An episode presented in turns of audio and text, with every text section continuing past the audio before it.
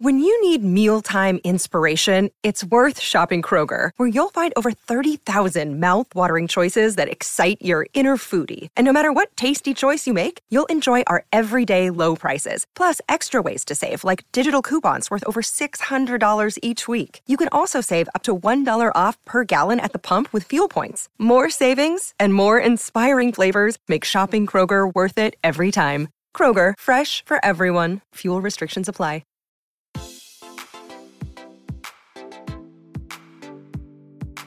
Este es un podcast donde hablamos de todas esas cosas que tu mamá te decía que eran tiempo desperdiciado. Videojuegos, películas, series y más.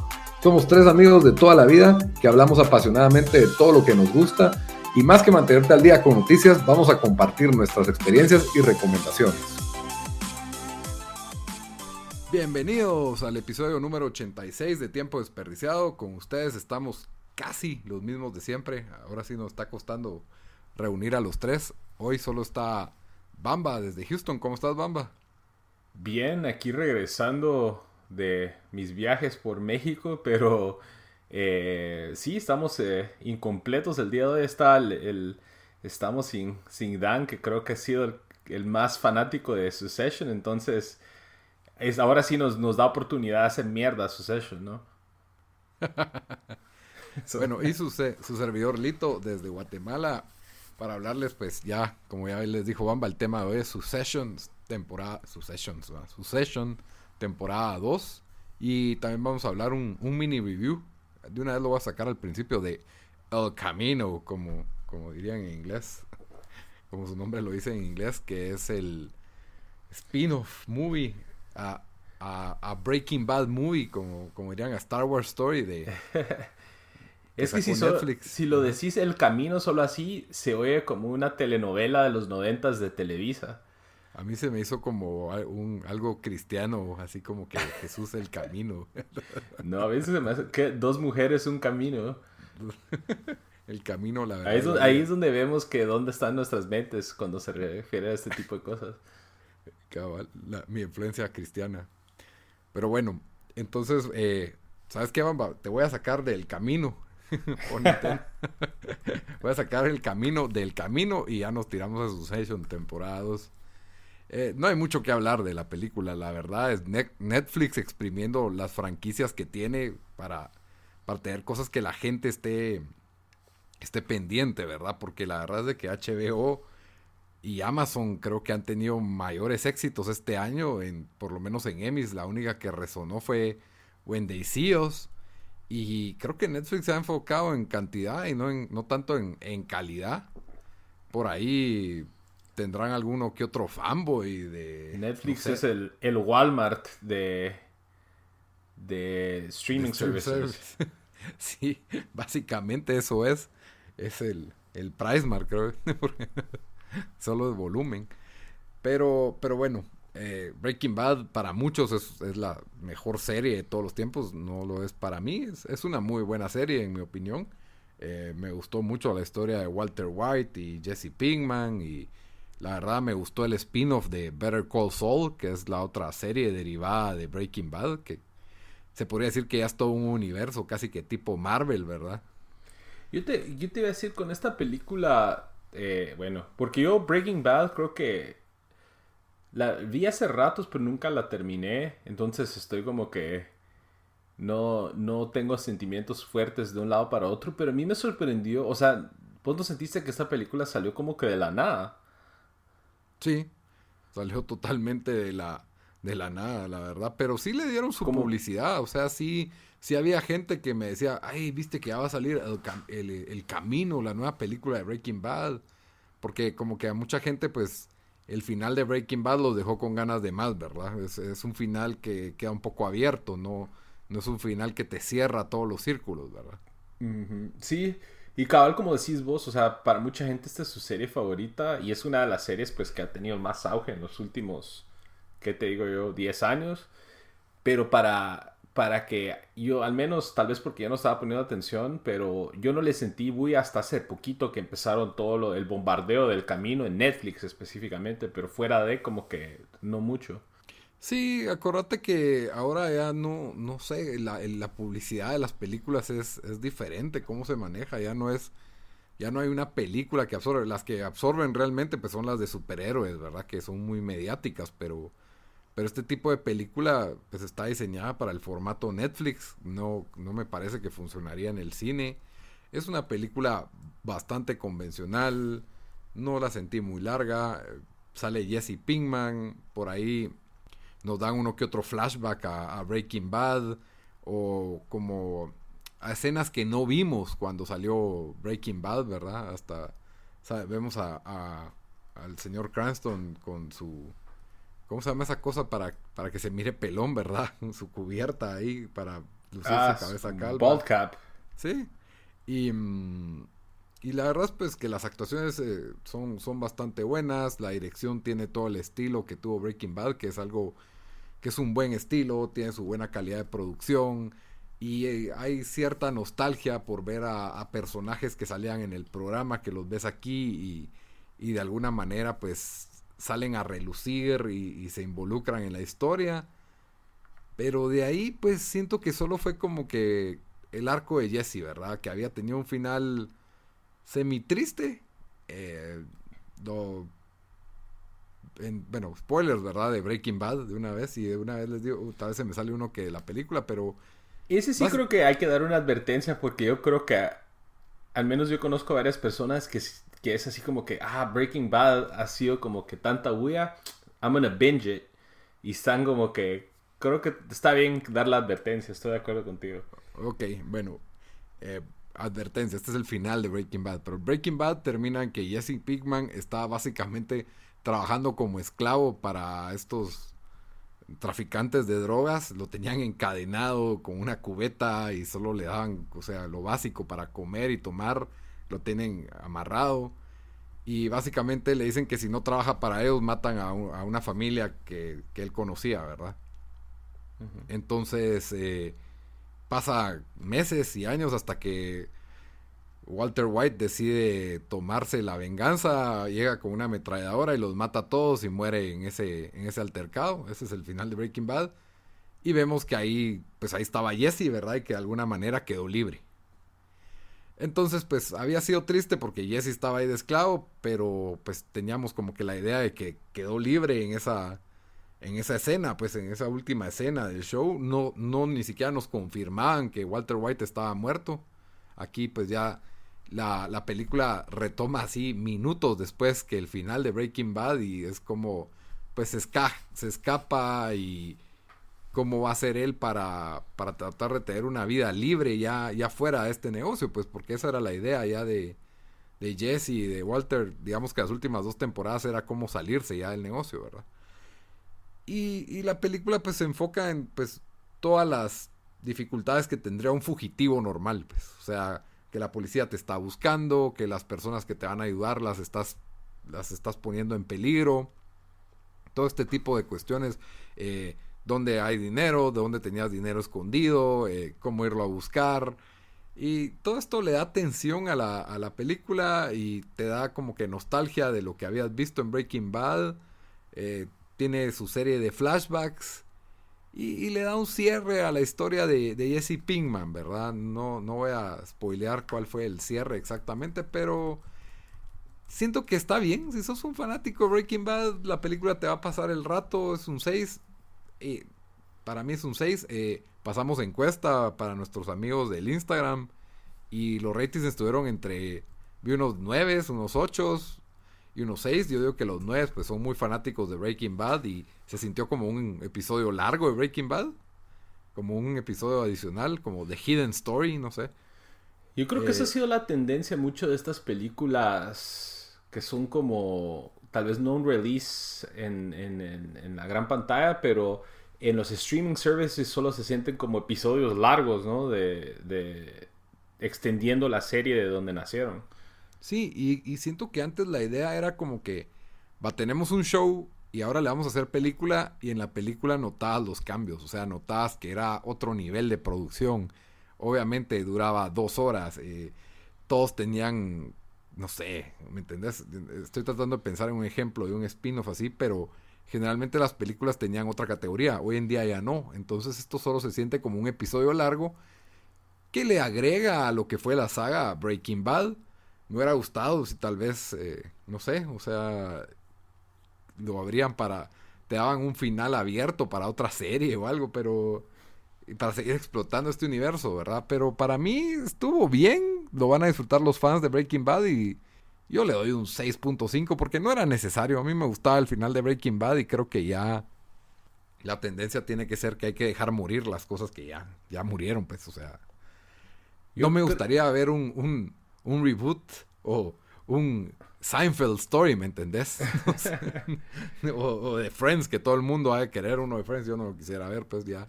Es como que estuvo bueno, eh, me gustó, es bueno irse en su prime, pero no sé, como un Backstreet Boy reunion, pues, sabes que no va a ser lo mismo, pues. No. Aunque eso sí la, la pegan esos con sus reunions, pero sí yo creo que la mejor película de una serie es, ¿vos te recuerdas la película de Batman de Adam West? Sí, sí. Esa es la mejor. Repellent. Cabal. Y que los, los villanos tienen un como submarino como que todo pelado. Esa es la mejor película de, un spin-off de un show de televisión para mí. Este año también tuvimos la de Deadwood, que de nuevo, esa siento que sí era necesaria porque Deadwood fue cancelado. Entonces dejó un final abierto en la temporada 3 y, y, no te cerraron las historias. Y fue muy creativa la forma en que esta película dio cierre a las historias. La película a Daniel le encantó, a mí me pareció ok, pero no, no sentí que, pero sí sentí que era necesaria porque la historia no había terminado. En Breaking Bad yo me quedaba feliz con ese cierre, pues no necesitaba más.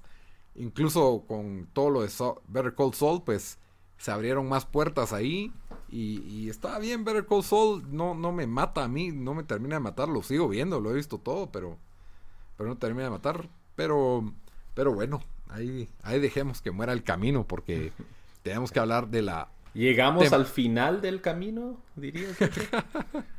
Cabal, llegamos al final del camino. 6 de 10. Eh, mírenla si tienen Netflix y no tienen nada mejor que ver. Y les gustó Breaking Bad. Esa sería mi recomendación. Succession es el show del momento. Creo que cada vez está más gente hablando de este show. Creo que la temporada 2 le dio un le dio una presencia que no había tenido el año pasado con la, con la temporada 1, aunque a mí me, Yo la empecé a ver cuando ya iba por el séptimo episodio. Entonces, medio hipster yo, que la vi antes que todo.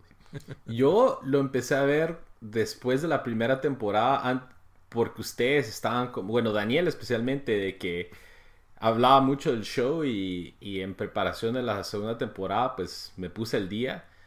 Y sí creo que, ah, no sé, comparando temporadas, ¿Vos qué crees, Lito? Yo creo que esta es un poco mejor.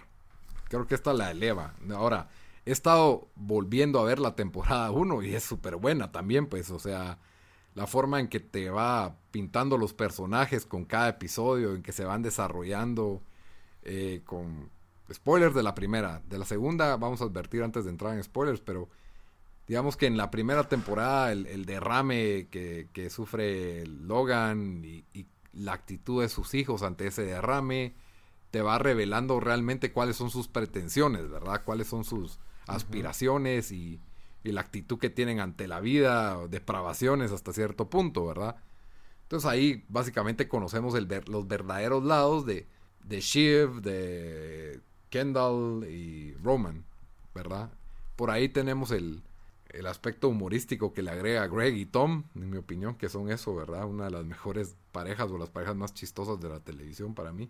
Y, ahora la temporada 2 es como que, bueno, ya conocí, este, fue, este era el elenco, estas son las situaciones, y ahora pues ya empezamos la verdadera trama, ¿verdad? O sea, ya nos metemos más en caliente a, a todas estas nuevas dinámicas. Entonces, a mí me parece que la temporada 2 agarra los cimientos de la 1 y pega un brinco más para arriba todavía. O sea, la 1 era excelente, la 2 me parece mucho mejor.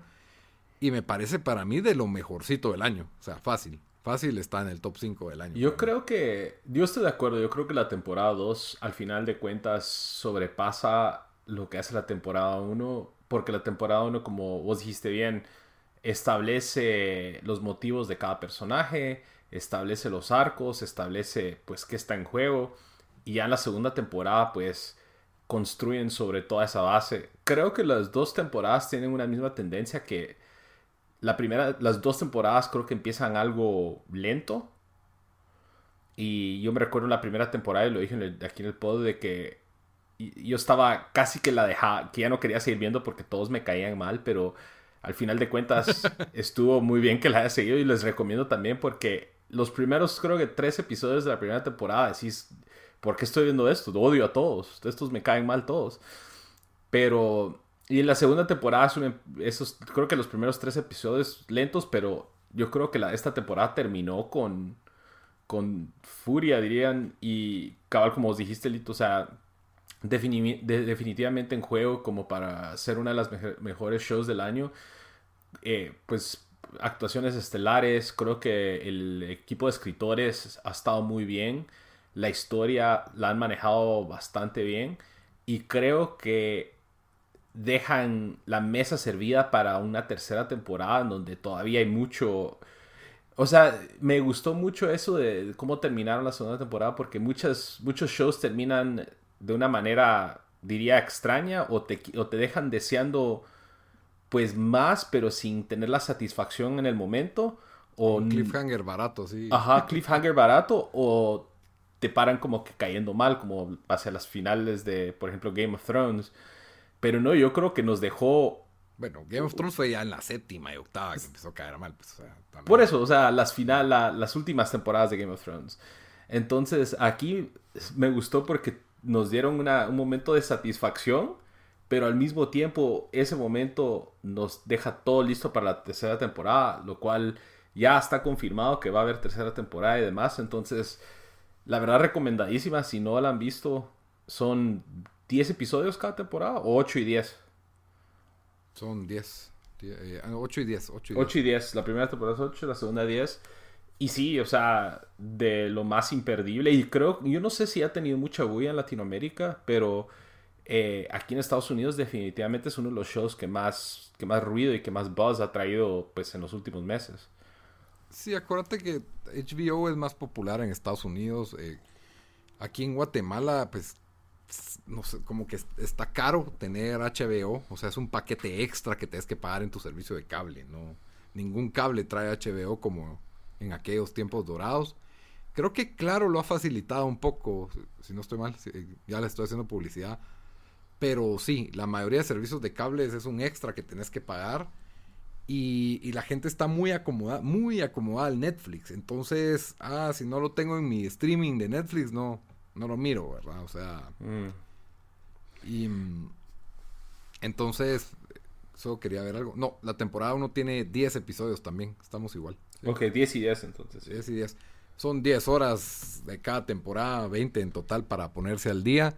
Se van rapidísimos. Ajá. Sí, y, y, lo que iba a decir yo de este show, lo que lo hace tan increíble es de que tiene el nivel de comedia que tiene una sitcom en mucho, o sea, tal vez no tanto, pero los chistes son realmente chistosos, las, las líneas de cada personaje, eh, las, lo incómodo que son algunas de las escenas, ¿verdad? O sea, el, se puede palpar la, la, incomodez de, de, tener a uno de los hombres más millonarios del planeta enfrente tuyo humillándote, ¿verdad? O sea, ese tipo de escenas a mí, a mí y, que, y que tienen estas, estos millones, billones tal vez en juego, no sé, o sea, me parece que las maneja espectacular el show. Obviamente el la producción del show es el nivel HBO, ¿verdad? O sea, esto no es ningún, ningún show barato tipo de OC o algo así, o Gossip Girl. Aunque de OC, yo no lo he visto recientemente, pero lo vi en su momento. Pero sí, estoy de acuerdo. O sea, es obviamente el, nivel de producción de HBO, como por ejemplo con CW, que es el que hace Arrow y Flash y todo eso, son totalmente otro y, Y tenés diálogos que no vas a ver, o sea, Roman Roy no habla igual que Ryan, pues. sí. Es, bueno, es otra cosa totalmente. Entonces, tiene un nivel muy alto. Yo creo que lo que habían pensado hacer cuando hicieron este, o sea, el, el, el pitch de elevador, ¿verdad? Es algo como que hagamos un show tipo Dallas o ¿Cómo serían estos, este, Dynasty? De estos, o sea, familias opulentas o ridículamente millonarias, pero metámosle comedia y el toque HBO. O sea, hay una depravación y oscuridad en muchos de los personajes que no se ve en los shows convencionales donde, ah, sí, son personas millonarias con problemas, que eso ya es un formato aceptado de show hoy en día, ¿verdad? O sea, millonarios con problemas de dramáticos. Y eso es, y eso es algo que cabe recalcar porque, uh, cabal, o sea, eso fue lo que me pasó. Yo dije, bueno, no... Los primeros tres episodios fueron como que no, me, no tengo nada en que me relaciono con estas personas, me caen mal, son odiosos, pero creo que al final de cuentas no es como que un show en que estés así como que apoyando a uno de los personajes más que los otros, sino estás como que con las ganas de ver cómo se van a joder la vida entre ellos. Sí. Y eso es lo que, lo que genera las situaciones, como vos decís, de, de, pues, de humor. Hay situaciones de, que son muy tensas, hay situaciones que son bastante incómodas porque obviamente todos tienen objetivos y quieren llegar a cuestiones que se que van en contra de lo que están haciendo cada uno y están tratando de pues en algunos momentos hacer mal ver mal a otros no entonces, eh, yo creo que eso es lo que hace muy especial este show y obviamente creo que hay una muy buena química entre todos los actores eh, y pues todos los actores, eh, yo creo que el, el, como elenco en general brillan cada uno en su momento. ¿Sabes a qué me recuerda a mí? Siento que es como Game of Thrones después de que ya se mueren que se muere Rob Stark y en que ya no yo ya no voy por nadie, yo lo que quiero ver es que salpique la sangre, ¿me entendés? lo que quiero ver es qué, van a hacer ahora para salpicarse o, fregarse el uno al otro. Y eso es lo que ver cabezas rodar. Cabal, y eso es lo que lo hace tan interesante. Ahora, la temporada 2, pues nos da una trama, una trama nueva y, los personajes evolucionan en distintas posiciones, ¿verdad? Creo que uno de los temas principales en, la temporada 1 fue el arco de Kendall, de cómo él trató de quedarse con, como CEO de la, de Roy Industries, Waco Roy, Royco, como se llama, Waystar Royco. Waystar Royco.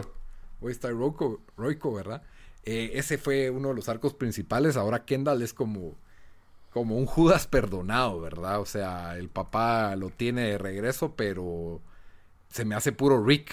O sea, eso es lo que parece, ¿verdad? Rick ya, ya es totalmente. Rick de Game of Thrones. Rick de Game of Thrones, ¿verdad? que era. No, no Rick de Ricky Morty. sí, Rick, Rick que su otra identidad era Theon. Theon, Greyjoy. sí. Ya se me olvidaron los nombres de Game of Thrones, ¿verdad? Ya decidiste borrar esa, eso de tu mente. de ahí tenemos a Logan que pues ya, ya dejó atrás todos los, las, digamos, las secuelas del derrame, de, de su calidad mental, ¿verdad? Em, y, y la el problema ahora pues es la liquidez de la, de la, de la empresa y que quieren su, su, plan es comprar esta mega mega noticiero y que eso pues básicamente los va a hacer monopolizar el mercado de las noticias, ¿verdad? Acordamos que el, noticiero él es tipo Fox News y, quiere comprar un noticiero más pro, progre y, así tener los sí, es como, como que la corporación Fox comprara NBC, que tiene MSNBC, es, es la versión eh, más como que hacia la izquierda aquí en Estados Unidos de noticias. Ajá, como demócrata, ¿verdad? Ajá. Entonces, el, ese es su, su plan. Y obviamente, pues, no es así, no es así nomás de ofrecerles 50 billones, ¿verdad? O sea, ponen condiciones y, y, una de las mejores escenas que nos da este show para mí es el encuentro entre estas dos familias, ¿verdad? La familia del, noticiero progresivo y la familia Roy. Los, Pierce y... Los Pierce, ajá. Roy. No, increíble. Esas, esas escenas en ese episodio, en esa casa y la cena que tienen y cómo cada uno de los Roy encuentra una contraparte dentro de los Pierce con los que se están relacionando muy bueno. De ahí. Ese creo que para mí es la mejor escena del show de, las dos temporadas. Todos tienen miedo que Connor diga alguna estupidez con su candidatura presidencial. Que Connor es el, tal vez el personaje más de atrás, más de fondo. Connor y Willa. Aún así son es bastante colorido y es bastante chistoso. O sea, a mí sí me gusta ese personaje. Me gustaría, todavía insisto que quiero ver más de él. Pero. Sos un, un conehead. sí. Que así le llama él a sus seguidores porque está tratando de correr para ser presidente. Sí. Y, y, me parece que pues tiene un arco ahora con su candidato. Es por ratos hasta ridículo, pero por ratos te lo crees, pues. O sea, si vivís en Guatemala y viste al señor Arzú correr de, presidente, Roberto Arzú, esta temporada, a mí me recuerda un poco a Conor Roy. Solo es el hijo de alguien y no tiene nada más que aportarle al mundo. De ahí pues tenés a Shiv que ahora pues se le ofrece como Kendall está fuera de la jugada básicamente. Roman todavía no, no tiene no está en las gracias del papá por completo Shiva aparentemente era aquel personaje neutral que, se le ofrece el poder y, es lo que le ofrece Logan a ella, pero como que solo son juegos mentales, pues no, no, no queda claro, ¿verdad? ¿Qué es lo que realmente le está ofreciendo? Creo que otro de los de, que, ah, de los arcos que mejor se desarrolla es la relación de Greg y Tom. O sea, el episodio del Safe Room es buenísima esa escena en que Tom le empieza a tirar botellas a Greg y que Tom está loqueando porque no está en el verdadero safe room. y empieza a hablar de que un niño terrorista, un enano, podría entrar por la ventana. Que no era un safe room de verdad seguro. No sé, ese para mí es de lo, de lo mejor del show. Y, y creo que cada, o sea, para mí los episodios más memorables fueron ese de la cena con los Peers, el del Safe Room, y de ahí me voy hasta el de Washington, D.C. Y el final, ¿verdad? el pues. final siento que, que, tuvo el de Washington, D.C. La tensión de tener que declarar en frente del Congreso, creo que, que lo dio. Tenemos, tuvimos otro tipo de show. Siento que la temporada 1 los episodios eran más uniformes, más convencionales. Aquí se destacan más uno que el otro, ¿verdad?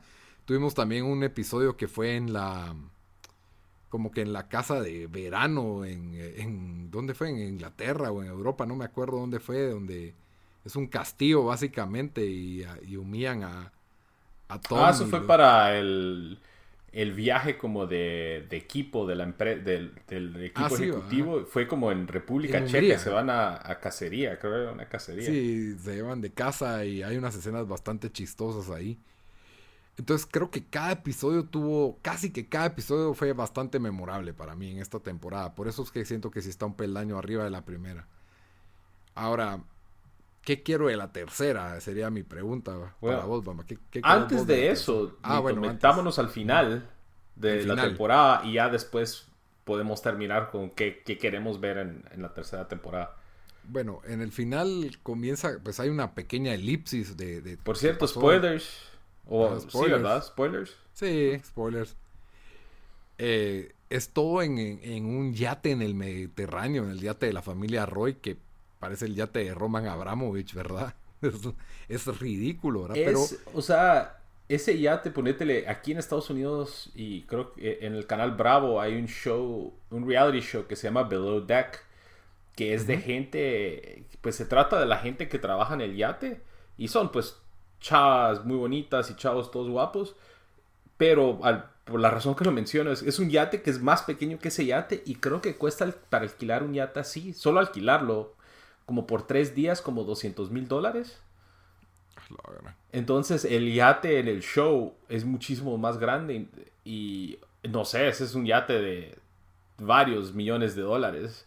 Cientos de millones tal vez, pero es así como vos dijiste, del tipo Roma, tipo de ruso petrolero oligarca.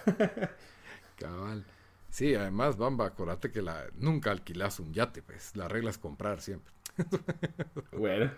mi, consejo de 200 mil dólares a, a, 200 millones de dólares es un, un vacío muy grande. si no tenés para alquilarlo todo el año, nunca alquiles un yate. La verdad es que si estás alquilando un yate, mejor usas dinero para otra cosa. mejor terminar de pagar tu hipoteca. Ese fue nuestro, nuestro minuto de finanzas de tiempo desperdiciado. De tiempo desperdiciado, para que vean que no es tan tiempo desperdiciado nuestro podcast. Pero en fin, esto me gustó que fue un yate porque le dio un tono diferente al, episodio. Y hay, como diría nuestro amigo Dennis, las implicaciones de estar en un barco, ¿verdad? Que en alta mar. en alta mar, que le da cierto suspenso al asunto. Y aparte es un show, pues cada llegada al barco, unos llegan en helicóptero, otros llegan en una lanchita toda caquera, en otro barquito. Y es eh, también un show de moda y creo que vi varios artículos en donde mucha gente fascinada con todo, con el vestuario de, de todos ellos, de, de, es como que bueno, cómo se visten los, los, los multibillonarios cuando se van de vacaciones y, y como os dijiste, o sea, todo como que ponen todo en la mesa para tener un como cierre bien espectacular con esto de trasfondo, ¿no? Sí, si quieren vestirse para el éxito, miren su session y imiten, imiten ahí lo que puedan. Especialmente a Tom o a Roman, no, a Roman, a Roman y Kendall siento yo, ¿verdad? Que son como que los más sharp dressers ahí, así. Tom, sí, a Tom lo molestan en el show de que no se que tiene sus trajes que no le quedan bien y no sé qué. Eso es lo que, lo que me da risa es de que todo, hay como una cadena alimenticia de cómo se, de cómo se molestan, ¿verdad? A Kendall cuando está con sus, como amigos eh, millonarios, lo ves como inseguro. Cuando lo ves con su papá es inseguro. Cuando lo ves con Greg o Tom, es James Bond, ¿me entiendes? todos se transforman, ¿verdad? Pero ese, es, bastante buen punto que tocaste, Elito, porque es como la vida real en el sentido de que, cabal, o sea, dependiendo de dónde está o con quién está interactuando cada personaje, se le ven ya sea sus momentos de, pues, de, bastante confianza o sus momentos más inseguros. Sí, y, y Tom es con Shiv es inseguro, con Logan obviamente es inseguro, con sus hermanos no se mete mucho, pero con Greg, olvídate. se cagan el pobre Greg. Don, Magnate, de los magnates. Y hasta Greg ya le está saliendo los sals, lo que así como que, ah, a mí este, ¿qué es esto? Un rosé. Ah, no es de mis favoritos, pero lo voy a tomar. Y Tom se queda como que tenés un champán favorito, ve pues Greg, ¿hasta dónde has llegado? Cabal, no falta Tom para bajarlo de la nube, ¿verdad? Cabal. Y, y obviamente esa secuencia cuando, spoilers alert, pero la discusión de quién va a ser el chivo expiatorio. Esas, esa fue una escena muy parecida, o sea, para plantearle a la, a la gente, ahorita este, en el previo al final, al episodio final, menciona Logan Roy, tienen que sacrificar a alguien porque tienen un escándalo con respecto a acosos sexuales y violaciones y otros malos tratos en la empresa, en la división de cruceros. Entonces están determinando a quién van a sacrificar para hacer feliz a los accionistas y a, pues incluso la gente en Washington que los está eh, los está haciendo eh, hacer un testimonio con respecto a este tipo de, cuestiones. Entonces esa escena es solo comparable con la, escena de la de Turnhaven cuando están los Roy y los, y los Pierce, porque aquí todo el mundo es bueno tirándose, tirando a los otros abajo del bus y tratando de salvarse. Sí, totalmente, sálvese quien pueda, ¿verdad?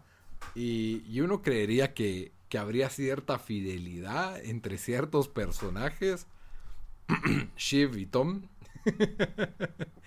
y que están casados.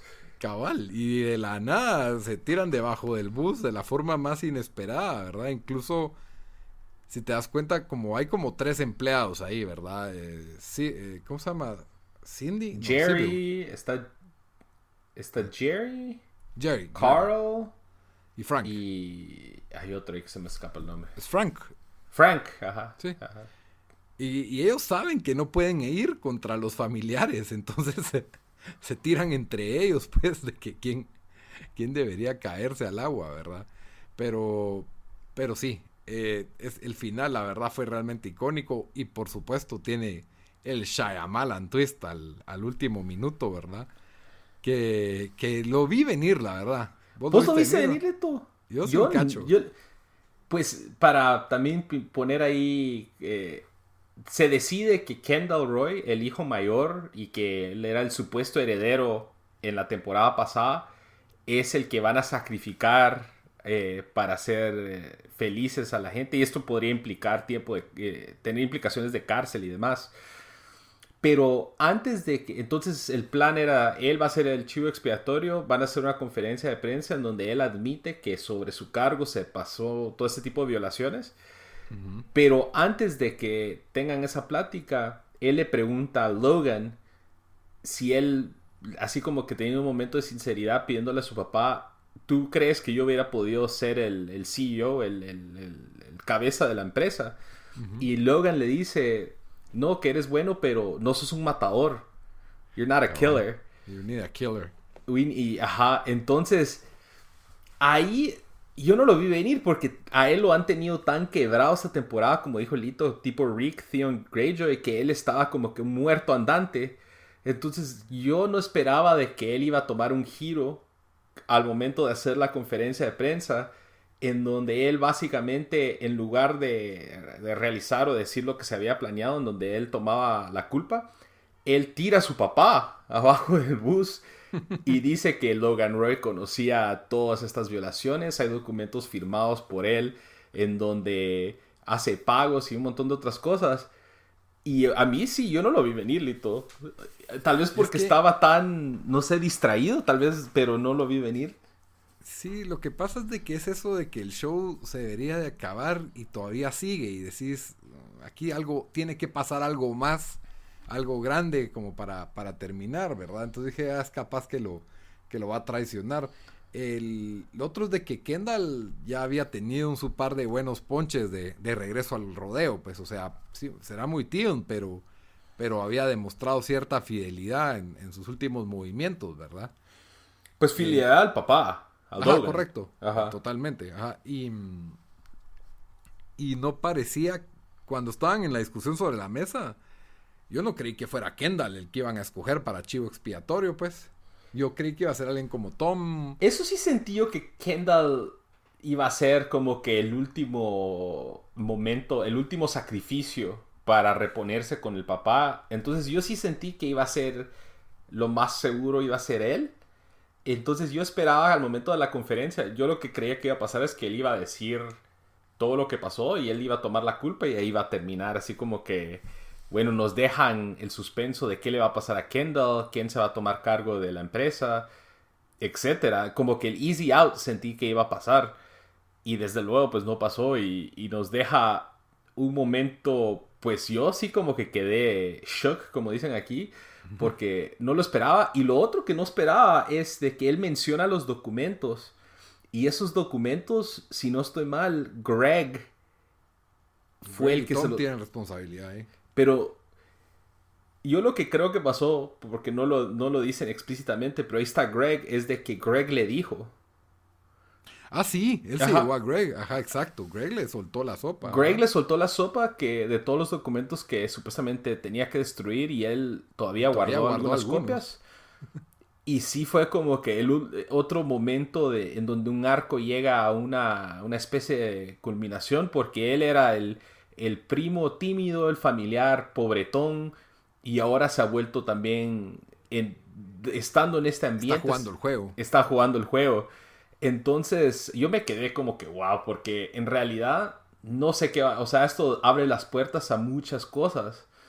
Entonces creo que fue una manera bien inteligente terminar la temporada porque ahora nos deja una temporada con mucho, donde va a haber muchas, creo que es muy impredecible lo que va a suceder. Pues hay otra batalla, Logan Kendall, pero, y, vamos a ver qué bando toman cada hermano, pues porque Roman estuvo al lado de Kendall en la temporada 1 y se le rajó al, último momento, ¿verdad? Shiv era un partido neutro y Shiv ahora está mucho más involucrada. Pero lo, lo otro que me, encantó es de que en el momento en que Kendall básicamente traiciona a Logan otra vez, se le sale la sonrisa a Logan de orgullo de que su hijo sí es un matador, pues creo que es lo que que creo que es lo que nos refleja el show, ¿verdad? O sea, podrá ser su hijo un gran mugre y un traidor, pero eso es lo que le gusta a él, es, lo que él ve como agallas en este mundo de los negocios. Logan Roy es un, es un ser desgraciado, pues, o sea, él, él no ve los negocios como un gana-gana, él, no gana si el otro no pierde, y esa es su, su mentalidad despiadada, que, que, es lo que él cree que lo ha llevado al éxito, pues ese momento creo que tenés razón. Creo que eso es el motivo del por cual me emite una sonrisa al ver que su hijo básicamente lo está destruyendo. Pero y de a mí se me hace, y de repente si no, esto estuvo planeado. Y Pero, ¿por qué se va a autodestruir él?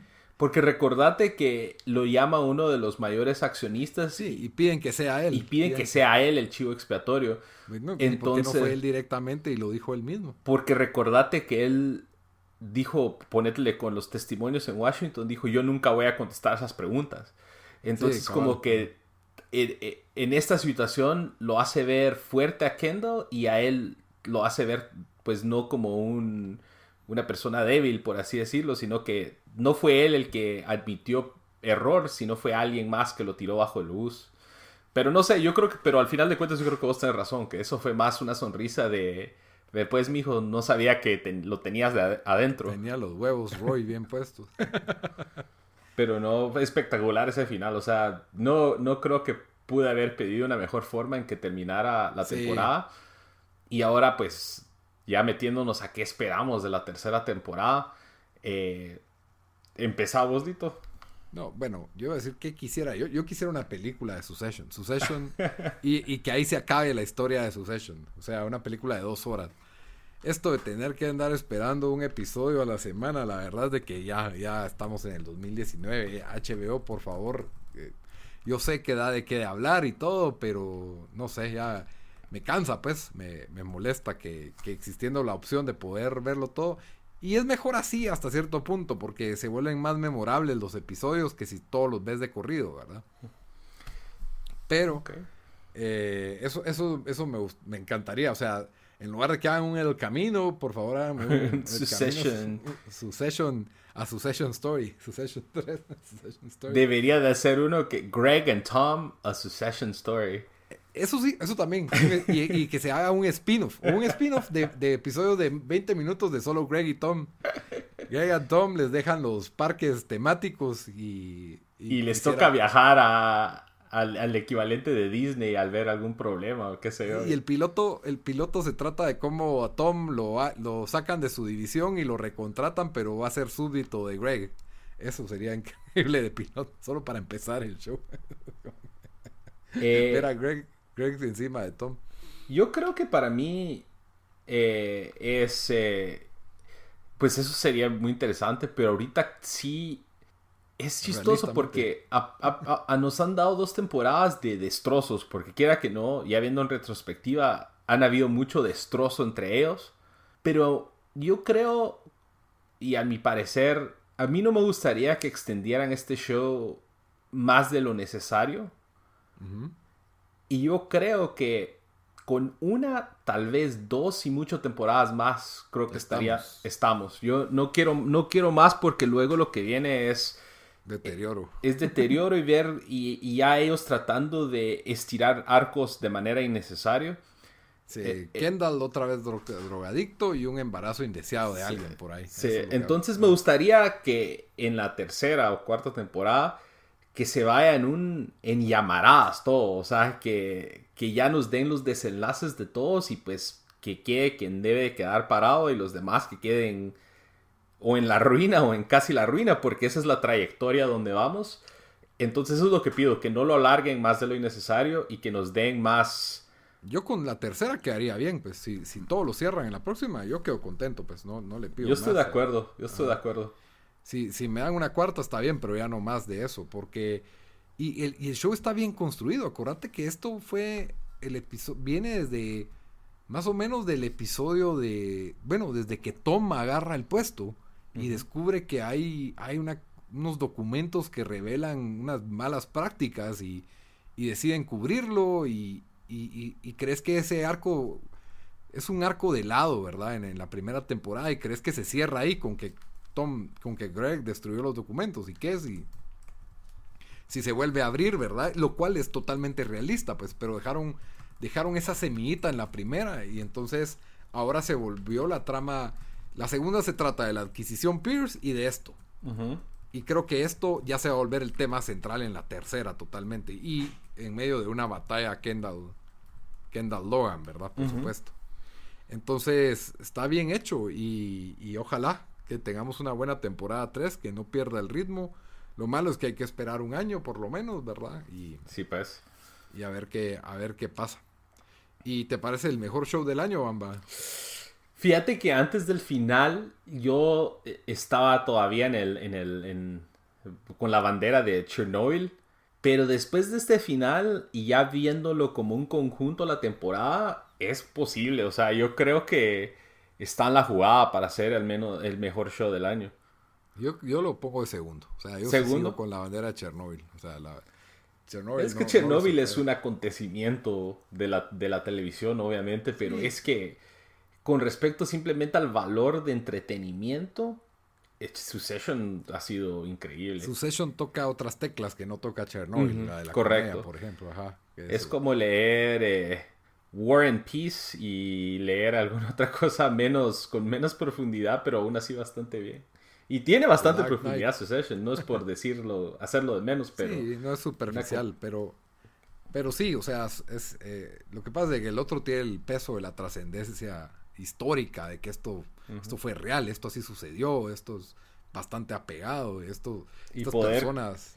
Y poder em, dar esa sensación creo que fue bastante bien. Pero sí, yo creo que lo Obviamente lo vamos a hablar al cierre del año, pero sí creo que está en la jugada para ser al menos mi show favorito del año. Cierre del año, acuérdense que no solo vamos a tener lo mejor del año, sino que se viene, como anunciamos en el episodio pasado, lo mejor de la década, porque es el cierre de la década, entonces ah, están pues. pendientes, eso, va a estar va a estar bien épico. Sí, vos no estabas, ¿verdad? En el último. Eso fue cuando yo andaba en México y y estábamos usando un programa nuevo para, para grabar y yo con tres diferentes devices no podía conectarme, entonces me dejaron fuera de la jugada. Sí, pero ahí es donde ya, ya estamos planeando el episodio de lo mejor de la década para, para fin de año. Así que lo de este año no se compara con lo mejor de la década. y como siempre, pues ya no sé si te algo más que decir de Succession, pero... No, yo creo que lo, cubrimos bastante a profundidad y lo hemos venido platicando. Vayan, vayan, mírenlo, mírenlo, mírenlo, mírenlo. Oh. Ahí está Hiro queriendo hacer su presencia. Pero bueno, para cerrar, siempre tenemos una recomendación de la semana. Bamba, ¿qué nos recomendaste esta semana? Bueno, yo eh, estoy en la época, pues es octubre, es época de Halloween creo que aquí no hablamos lo suficiente de películas de horror, pero mi recomendación va hacia esos rumbos. Es un show que hizo su debut eh, ahorita recientemente, eh, en este año, en septiembre, que se llama Creepshow, que es basado en... No sé, Lito, si alguna vez vos viste las películas Creepshow de los ochentas. No, para nada. Ok, ese es básicamente basada en ese en ese estilo como de las películas de los, los 80 que obviamente Creepshow era una revista, no, perdón, como cómic, en donde tenía historias cortas. Y el show es básicamente lo mismo. Cada, cada episodio creo que tiene dos historias cortas de como 20, 25 minutos. Eh, en donde pues abarcan distintos temas dentro del, del género de horror. Entonces creo que para estas épocas está bastante bien. Son fáciles de ver eh, están muy bien hechos, la verdad. Eh, está, lo, estás sacando Shutter, que es, ya creo que lo he hablado algunas veces aquí, que es el, streaming service que se enfoca especialmente al género de horror. Y, y la verdad sí, yo creo que lo, recomiendo mucho. Creo que para estas épocas eh, es, es, ideal, especialmente pues ahorita que todo el mundo tiene mucho que hacer, ver estos episodios de una hora fácil, te ponen en el ambiente de Halloween. Y si adaptan historias de gente famosa. Por ejemplo, el primer episodio eh, adaptan la historia de Stephen King como una de las mini, mini historias del, episodio. Y de otros escritores, pues también en, el género de horror. Entonces, la recomiendo bastante. Se llama Creepshow. La pueden ver en, el servicio de Shutter. me imagino yo que también en otros métodos alternos, pero eh, Shutter, la verdad, está bastante bueno. Si, si, si, solo lo agarran para el mes de octubre, creo que vale como 4 dólares y, y tienen películas y shows de horror para darse, pues, para no aburrirse. Pues sí, si son de las tres personas en el mundo que tienen Shorter, aprovechen a ver esta serie. Yo estoy tratando de darle a conocer a nuestros amigos por toda Latinoamérica de que existe este servicio y que es bastante bueno, especialmente si les gusta este tipo de películas o, de shows. Hay una tumba de un streamer service que se llama Crackle y ahí a la par hay otra tumba que ya tiene el hoyo hecho que se llama Shorter. Esa es mi predicción. Ese hito tan negativo. es una selva allá afuera, vos tienen que buscar ahí. bueno, ahorita con Disney, el de Disney. Plus, es otro monstruo, pues. Y eh, NBC Peacock también va a salir. No sé, y, de una vez van a agarrar The Office y un Office spin-off y... o sea, muchas cosas que vienen fuertes, que tienen, tienen mucho peso y creo que Shorter tiene algo muy de nicho que, que no está del todo descuidado en los otros stream, stream apps, ¿verdad? O sea, en Netflix hay películas de miedo y series de miedo, en Amazon también, o sea, Shorter va a tener una excelente selección, pues, pero creo que no le va a alcanzar. Esa es mi opinión. Pero, pero bueno, mi recomendación es una anti-recomendación realmente. Mi recomendación es no vayan a ver Gemini Man, protagonizada por Will Smith viejo y Will Smith joven con efectos especiales. Porque yo sé, se miraba mala, pero creí que iba a ser de esas películas malas buenas. Creí que creí que tenía el potencial de ser el, el face-off de esta generación, ¿me entendés? Para mí Face Off es, es, una mala película, pero es buena al final de cuentas, ¿verdad? La sobreactuación de Nick Cage y, y cómo... bueno, todos conocen Face Off y y, total, para no, para no hacérselas muy larga, la película se trata de tomar demasiado en serio, trata de tener una, una moral, trata de, no sé, no explotan lo, lo, tonto que es la premisa de que el mejor asesino del mundo solo puede ser detenido por el mejor asesino del mundo, pero joven. Entonces, yo no sé, Lito, yo creo que esa película, el trailer ha estado, en, creo que en varias de las que he ido a ver recientemente y se ve bien mala. Yo no sé, no sé por qué creíste que iba a ser una, un resultado me cae Bien Will Smith. Me cae bien Will Smith, pero desde Wild Wild West que no hace una película tan mala en mi opinión. Eh, Will Smith no le ha ido bien en taquilla. Eh, no, simplemente creo que ya no tiene el peso él para, para aguantar una película mala encima. O sea, Siento que, por ejemplo, mi, comparada la última de Misión Imposible con esto, y es un chiste, pues, o sea, Misión Imposible fue excelente porque no se toma en serio, porque explota lo que tiene, explota a Tom Cruise como debe.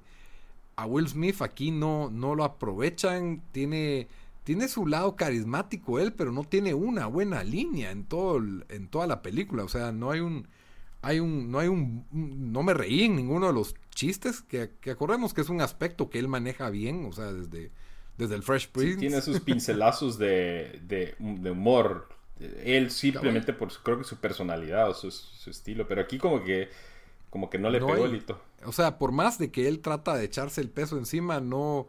Y, y los actores de reparto no son malos. Es, eh, esta chava la he visto en alguna otra película eh, salía en, creo que en Death Proof, es la cheerleader de Death Proof y, y también este, este asiático que es el como sidekick de Doctor Strange. Eh, bastante cómico, de nuevo no tiene un buen chiste más que su personalidad, no, no le dan buenos chistes. Y, y Clive Owen, Clive Owen que era un actor que en una, una época se consideraba uno de los grandes actores del, del momento creo que fue al mismo colegio que Nicolas Cage de, actuación porque sobreactúa fatal en esta película, en serio, Razi para, para la peor actuación, totalmente predecible, las escenas de acción son medio buenas, pero nada que no, no haya visto antes. O sea, cuando ves a Tom Cruise manejar moto y que él lo hace el mismo, ya no quiero ver un CGI de Will Smith viejo y, CGI de Will Smith viejo brincando en motos por toda una ciudad, ¿me entendés? Ya se, se ve mal, se ve mal, pues. No me parece aceptable. Entonces no innova en nada y es, es, es, demasiado mediocre. O sea, no es lo suficientemente mala para ser buena. Entonces... Entonces, sí, la, la, la, negativa, la recomendación negativa, no, no gasten su dinero en Gemini Man. No, para nada. Ahórrenselo ni. Y la vi en 2 por 1 Con, con sushi y hamburguesa. O sea que tenía. Y, y coca cero bien fría. Entonces, teniendo todos esos elementos deliciosos para disfrutar una buena película, lo mejor fue el sushi. Entonces, así que. Sí, ves. Ajá, mala, mala, mala, mala, Gemini Man. Ahí voy a poner mi, mi anti-recomendación en, en redes sociales. Pero de una vez, como siempre, al cerrar el show, les recuerdo que nos pueden seguir en redes sociales, nos pueden come- comentar qué pensaron de El Camino, qué pensaron de su session temporada 2. Eh, nos encuentran como Tiempo Desperdiciado, tanto en Instagram como en Facebook y en Twitter como T Desperdiciado. Estamos también, nos pueden escuchar en cualquier plataforma de audio que existe, básicamente. Estamos en Stitcher, en SoundCloud, en Spotify, en todas, y hasta en YouTube nos encuentran como Tiempo Desperdiciado. Esperamos que les haya gustado el episodio. Hasta la próxima.